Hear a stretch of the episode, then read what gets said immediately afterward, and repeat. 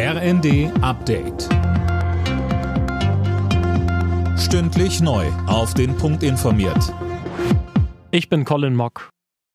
Die Ukraine wird niemals ein Sieg für Russland. Das hat US-Präsident Biden am Abend in der polnischen Hauptstadt Warschau gesagt.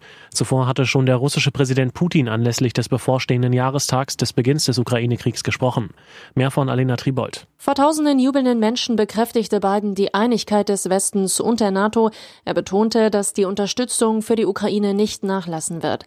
Den Vorwurf Putins, der Westen sei für die Eskalation in der Ukraine verantwortlich und wolle Russland ein für allemal erledigen, wies wies Biden entschieden zurück.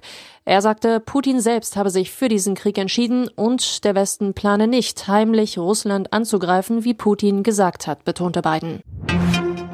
Nach den verheerenden Erdbeben haben Außenministerin Baerbock und Innenministerin Faeser die betroffenen Regionen in der Türkei besucht.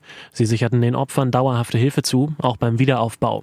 Innenministerin Faeser sagte außerdem, Für diejenigen, die Verwandte in Deutschland haben, haben wir die Möglichkeit geschaffen, durch ein Schengen-Visa für 90 Tage nach Deutschland zu kommen.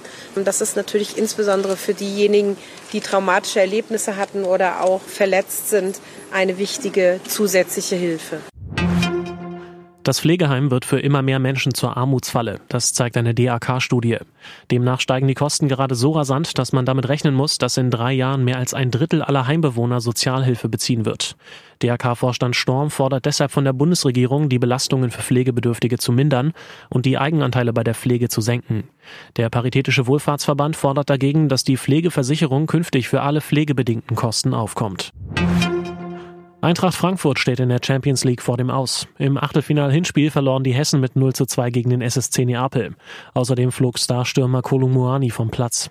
Zeitgleich setzte sich Real Madrid mit 5 zu 2 gegen Liverpool durch. Alle Nachrichten auf rnd.de